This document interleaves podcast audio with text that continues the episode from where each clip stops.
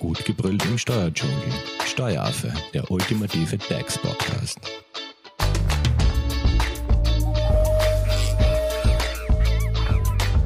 Hallo und herzlich willkommen beim Steueraffen. Fristen und Fälligkeiten per 30.09. Genau um dieses Thema geht es in der heutigen Podcast-Folge. Und zu Gast im Studio ist Florian Geich von der Hoferleitinger Steuerberatung. Hallo Florian. Hallo Simone.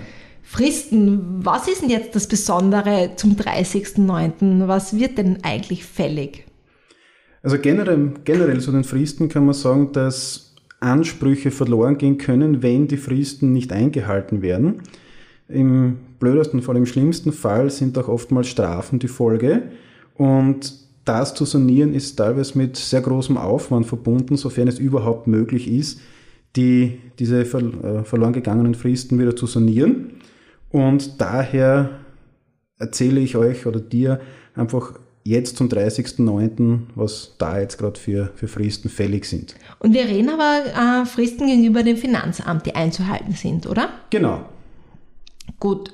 Was gibt es da eigentlich Unterschiede? Weil jetzt, da hatten wir ja, soweit ich weiß, in der Vergangenheit, was Fristen anbelangt und Zahlungen ans Finanzamt, da wurde ja unter Anführungszeichen ein bisschen ein Auge für die Unternehmerinnen und Unternehmer zugedrückt.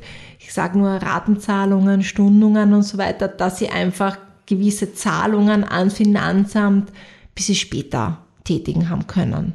Genau, das ist richtig. Aufgrund der Corona-Pandemie ist man den Unternehmern sehr entgegengekommen mit diversen Stundungen, Ratenansuchen und jetzt, also konkret im Podcast, wird es halt darum gehen, zu aufzuzeigen, welche unter Anführungszeichen normalen Fristen jetzt zum 30.09. fällig sind, beziehungsweise nennen wir es Corona 30.09., was es da zu beachten gilt. Ja, dann bleiben wir gleich beim Thema Corona 30.09. Florian, was ist am 30.09. fällig?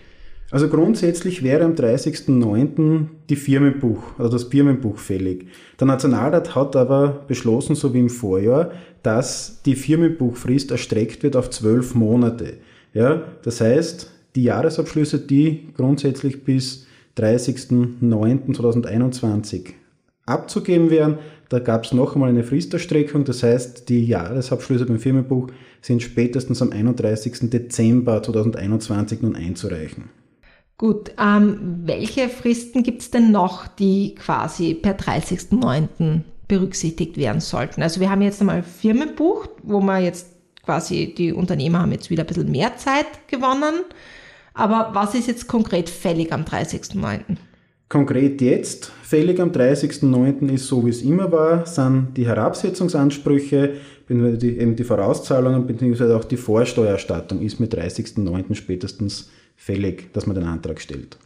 Und wann sind die zu zahlen?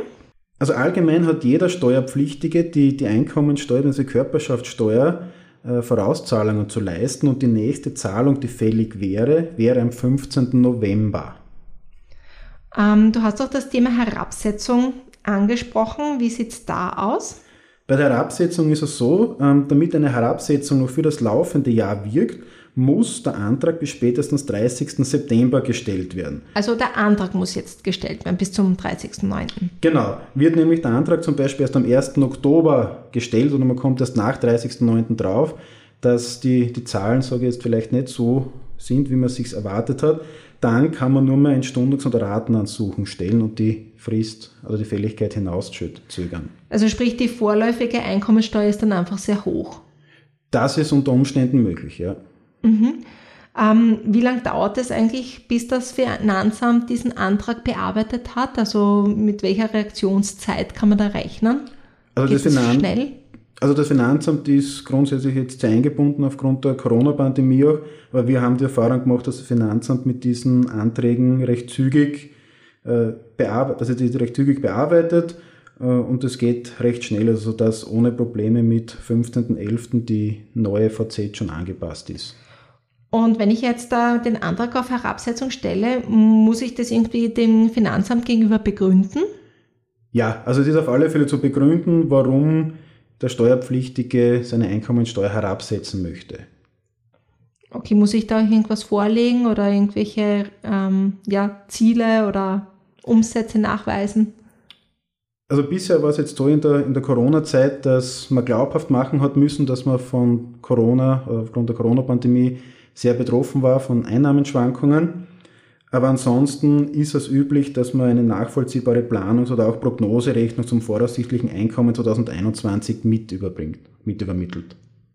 Und gilt die Herabsetzung dann äh, auf alles? Also, oder gibt es irgendeine Steuer, die ich trotzdem in voller Höhe zahlen muss?